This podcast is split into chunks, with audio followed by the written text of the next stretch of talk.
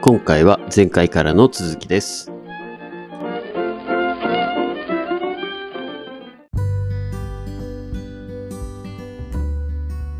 えー、物欲ないんですかなんかね、そぎ落ちましたね。やっぱり。ちあのー地位ですか地位ですか名声ですか欲しいのは。いや全然いらん、それも。なん かね、たまにインスタで政治家、権力ですかせそう、政治家になったらどうですかってかって来るんですよ確。かに、ああいう人たちに余裕で叩きつきそうですもんね。そうなんですよ。で、絶対潰されるの分かって るから、そんなね、そういうのはやりたくないなって思って、細々とね、だから町長とかやりたいですね、僕はね。町長、あ、町長ね。そあう、の町の、町はのい多はいさ。はいはい。あ、はいはいはいはい。村長よりちょっと上みたいな。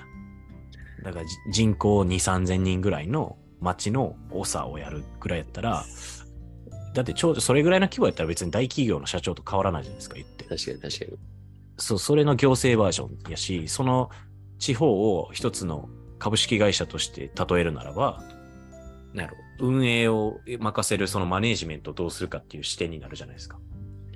本当に企業経営と同じ感覚になるのかもしれないですね。あ、そうそうそうそうそうそう。ん全然まあねその政治祭りごとと、えー経済会社運営会社経営って全然違うとは思うんですけど、うん。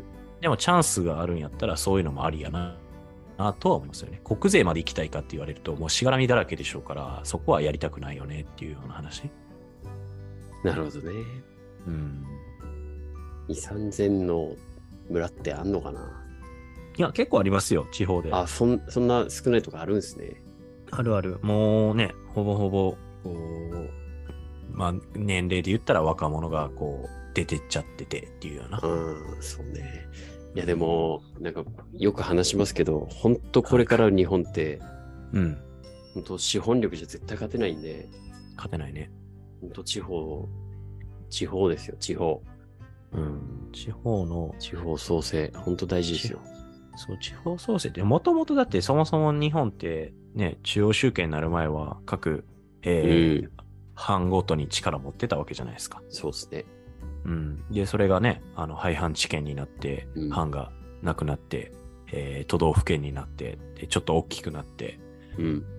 で、中央集権化されて、で、はいまあ、ね、一時はこの同州制を導入しようって、全く今民進党やったっけ、民主党かわ忘れたけど、何も言いよらへんし、うん。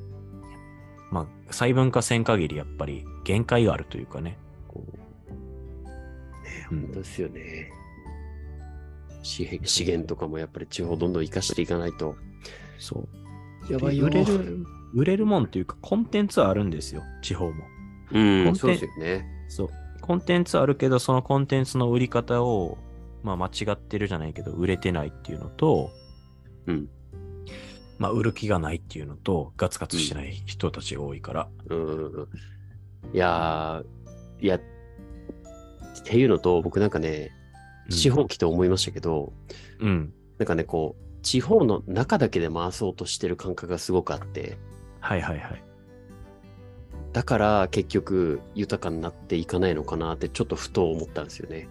いやでもそれはあると思いますよ。結局、例えばですけど、夕張市っていう破綻したね、北海道の市がありますけど、うん。あれも結局、まあ今はね、回収に向けて動いていってるって話ですけど、そもそうんもうん北海道っていうその道民の人口が少ないわけじゃないですか。はいはいはい。で、少ないって言っても結局札幌にそれが人が集まっていて、うん。じゃあ、じゃあ函館の人口どうなんですかって言ったら人口めちゃめちゃ減ってってるわけですよ、毎年うん毎年。うん数十万人。じゃあどこ行ってんのって言ったらみんな、まあ言っても札幌に引き寄せられている、もしくは東京に引き寄せられている。うん。ってことは、札幌でいくら経済回そうとも、無理なわけじゃないですか。パイが減っいてるや、以そ上うそう、そうなんですよ。で、それって、じゃあどこからその金なり人なり物を、えー引き寄せるか、コネクトさせていくかっつったら、地方都市であったりとか大都市、もしくは海外。うんうんですで、それ多分うまく活かしてるのがニニセコ。うん。うん。うん。あのえあそこはまあパウダースノーっていうね、僕スキーせえへんから知らないあんあですー、けど、そうですね。はいはいはい。そう。あれをコンテンツ化させて、うんで、もう世界的に有名にして、で、まあ言ったら外国人来て、まあ日本円を使うものの外貨を稼いでるわけじゃないですか、ある意味ね。はいはいはいはいはい。で、バチバチもう、こう、スキーといえばニセコっていうブランディングをして、うん。で、ま毎シーズン毎シーズン、それがこうお客さんが来ると。で、高いプライシングでも、あの、宿泊料、ね、1日数十万なんか当たり前に出してくれるような人たちを誘致し、毎年毎年、そうやってサブスクみたいに、こう、収益をその期間だけ稼げるみたいな。うん。で、その稼いだ金をじゃあどうやって使うのっつったら夏のシーズンとかにまた違うコンテンツとか作るんでしょうね。で、それでもオールシーズン遊べるようにするってしていけば、年から年中稼げるやんって話じゃないですか。それって別にその地域で、えーエコノミーを回してるんじゃなくて、外とつないでエコノミーを回してるっていう話ですそようねです。よね。だから、とすると、やっぱり一企業とかじゃなくて、こううん村、町全体含めて、やっぱこう、うん。パッケージの企画力とか、統率力とか、やっぱそういうパワーある人って絶対必要ですよね。そう。だからコンサルの会社ってあるじゃないですか。まあ大手コンサル。はいうん。まあマッマッキンゼーとかですね。うんうんうん。えーまあ、最近やと会計系さっき言ったようなあの PWC とかですはね、いはいはいはい。そういうところがあのデロイトとかそういうところが割とそういう行政に向けた政策立案提案っていうのをやってるんですよ実はね、うんうんうんうんうん。でそれを受けてもちろん行政も動いてたりとかするけどもはい。まあいかんせんその行政の人たちって別にビ,、はいビジネスマンじゃないじゃないですか公務員やからそうですね、そうですね。でスローであったりとか特に大企業っていうのは動きが遅かったりするしうん。うん、だから一気にそれが進まへん。で、進むとしても村おこし、町おこしをそれをやろうとしたタイミングでは、実はもう時代遅れとか。はいはいはい。うん。だからまあね、えその課題は山ほどあるけど、進めん限りね、何も変わらんから、進めろよっていう話なんですけどね。なんか課題もうん。いろいろあると思うんですけど、うん。今のこの行政のスローペースと、でも企業の同じようなペースでこう考え方も含めてやっていけば成功しそうな気もするんですよ。うんうん。なんかその実験都市じゃないですけど、そういうところからまずこう成功パターンみたいなロールモデルみたいなの一個作れるといいと思うんですけどね。そう、なんかね、じ実証実験とかって、まうあんやるんですよ。その大企業のサービスとか。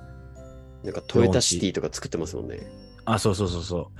ああいうのも、要はその土地を取得して、で、うんまあ、し指導になるわけじゃないですか、そうなったはいら。はいはい。で、指導にしてしまえば別に何やっても、別に言われる、なんやろ、文句言われる筋合いがないわけですよね。うんうんうんうん。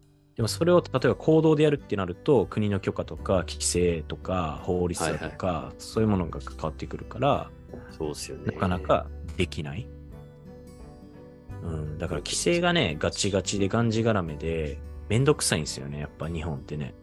ああ。あなんかトヨタが作ろうとしてた街、これなんか中止になったんですか、あ、そうなんや。えー静岡新聞。えー、2年半で終了。それいつの記事ですか2022年9月であります。うん、去年か。まあ、えー、結ちょ局こういううんの潰しちゃうんだ。えー、こういうとこじゃないのそう、いや、そそういうことなんですよ。はい。えで、で、ちょうど、なんか、はいき昨日、一昨日かな、あの、JR 東海の人と話す機会があって、ー、はいはい。で、まあ、話、ね、僕、すぐ突っ込んじゃうから、はいはい、リニアど、リニアどうなんすかって普通に突っ込んだんですよ。はいはいはいはい。そしたら、いや、えー、あー、うーとか言ってたけど、えい や、うんそうなんですね。えどういうことみたいな。いや、はいまあその人はし静岡出身の人やから、はいはいはい。まあね、市長がどうのこうのとかっていう話はしてましたけど、うん。まあだからね、そういう立憲じゃないけど、まあそれはね、市長がそうやって静岡の水、きれいな水を守ってるとかそういうのはあるかもしれんけどね、はいはいはいはい。その商業のリニア云々っていうよりも、まあ水資源を守るとか、はいはいはい。うん、まあわからないですよね、実際。それって政治的な絡みやろうから。そうですね。うんなんかすみません。今、うん配信を発表って書いてありますって話なんですけど、なんかあ調べると、うん。 3月、あ、違う、2月24で、一昨日の記事で、うん。 25年実証実験開始へっていう記事も出てきて、ちょっとすみません、何が本当なのかわかんないんで、もうちょっと深掘りして調べてみます。うん。いや、でも日経の方が正しいんじゃないのかな、多分。まあそうですよね、新しいですもんね、全う然。ん。どっちなんだろう。うーん。いや、でもなんかこういうの一つでも二つでも、しっかりやってもらいたいですけどね。そう、でも、あの、イーロン・マスクのテスラだって、カリフォルニアでそういう実証実験やってますからね。うーん。あ、そうなんですね。そう。だから、まあ、ああいう自動運転だとか、あそうあ、いうのが確かに。進むききっかけですよね。確かに。確かにそういう、ね、いろいろ自動でうんぬんかんぬんっていう技術も、ある程度インフラも含めて、まあ、ん道路とかも含めて、ちゃんと整備してあげないと、生かそうと思っても、生かすハードルがとんでもなかったら、そもそもスタートできないとかってなっちゃうんですもんね。そうなんですよね。そなるほどだかね。う。例えば今なんか電車とかでも、あの、ホうんームの転落ドアって今、ね、都内でもガンガンつけてってるじゃないはいはいですか。はいはいはい。あれつけられへん、ほあの、ホームとかもあるんですよ、あー今。そうそうみたいですよね。なんか、重いとかでありますそようね。そうそうそうそう重さあれだから想定としてそういうホームのドアをつけるっていう想定してなかったわけじゃないですかそもんそうもんね、うんうん。うんだからもうなんかそういう企画がこうそもそも間違ってるというか前提がこう想定してなさすぎるというか確かにな。うんだから IoT がね日本で全然進まないっていうのもそうですよねなるほどね。インインターネット・オブ・シングスですね、一つでこう管理できるみたいな、はいはいはああ僕は香港住んでる時とか普通に IoT のマンションとかありましたからねい。はあ。うんなん、なんなん、なんなんだろう。明らかにこうなれば便利なのになって思うけど、そう。じわじわの移行がやっぱ難しいんですよね。のかな。一回じゃもうストップ。うん。で、全部切り替えるっていうので、きっとバッシングは一回出ると思うんですけど、長い目で見たら絶対いいよねってうん、言い切れる、言い切れる、そして実行に移せるっていう人と考え方がないのかな。そう。ないね。なんか、なんか、要は変化を恐れてるというか、なんか今のその既得サービス、既得権益も含めて、うん。なんかそれをこう壊したくないっていう人たちがいる、まあ変化を望まない人たちいるわけじゃないですか。まあ確年かにな。確かにな。そう年この年重ね今たらねのままでいいよって、そうそういいそうよそう。今のままで。う人んいます別に。うちの母ちゃんとと父ちゃんもそうだな。そう、確かに便利に、便利にならなくても、今のままこれが続くんやったらいいよって言うじゃないですか。そうね。いそやーの新しいことめんどくさいし、みたいなね。確かに。いや、でも、うん。えー、あと20年、30年先の子供たちに、のためだったら絶対やった方がいいよって思うけど、でもその20年、いや30年先、彼らは生きてないですからね。そう。どうでもいいわけですだよ。から、ね。いやー、課題。ジレンマ。政治家、政治家なんか大大半そうですからね、結局。だから本、当まっすとよもな、まともな政策出てこないし、あの、官僚が、ね、まともな政策上げたとしても、それを取り上げて進めないわけじゃないですか。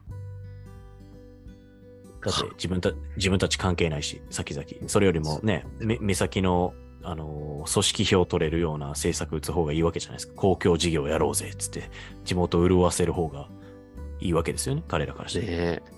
うん。でもなんかそういう意味だと、うん。あの、めちゃくちゃ極端な話ですけど、はい。こう、戦争を含めてなんか起きてリセットされるって、一つの、うんあのうん本当にネガティブになりますけど、うん。ある種こう、一気に大躍進できるチャンスも、どっかしらにはある気がしちゃいますね。そむしろそうやってきっと成長してきた節もきっとあると思うんですよ、日本だって。あるでしょうね。一応敗戦で焼け野原になったからこそ、もうゼロリセットで、うん。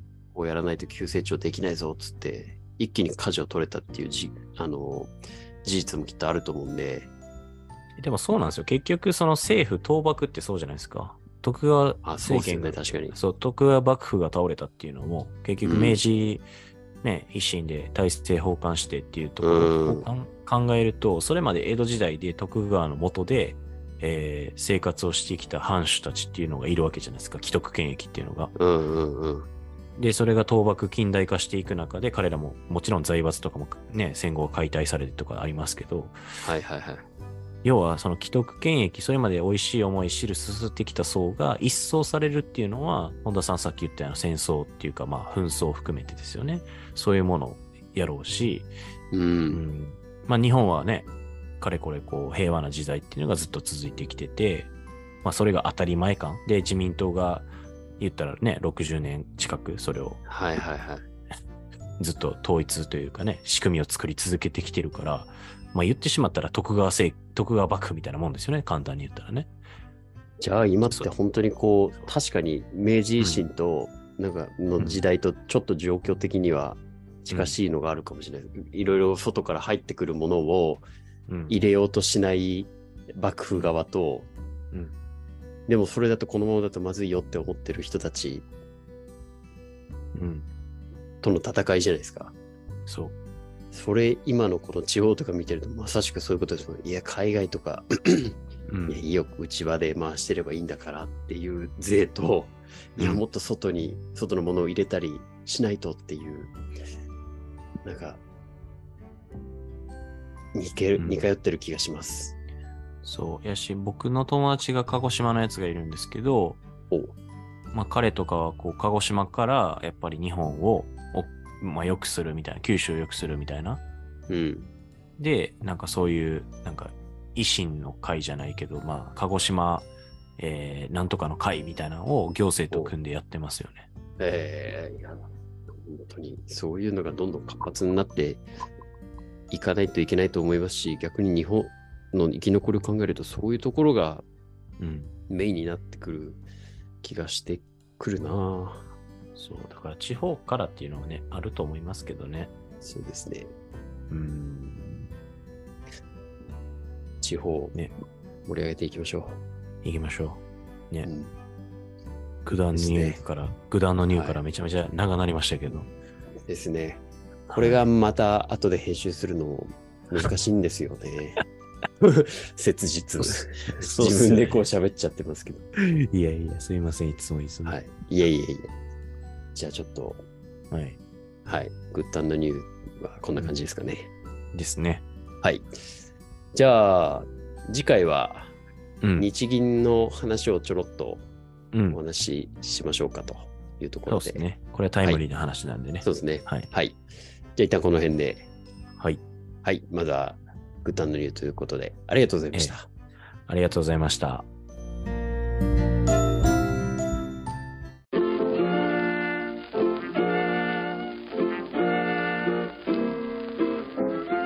次回に続きます。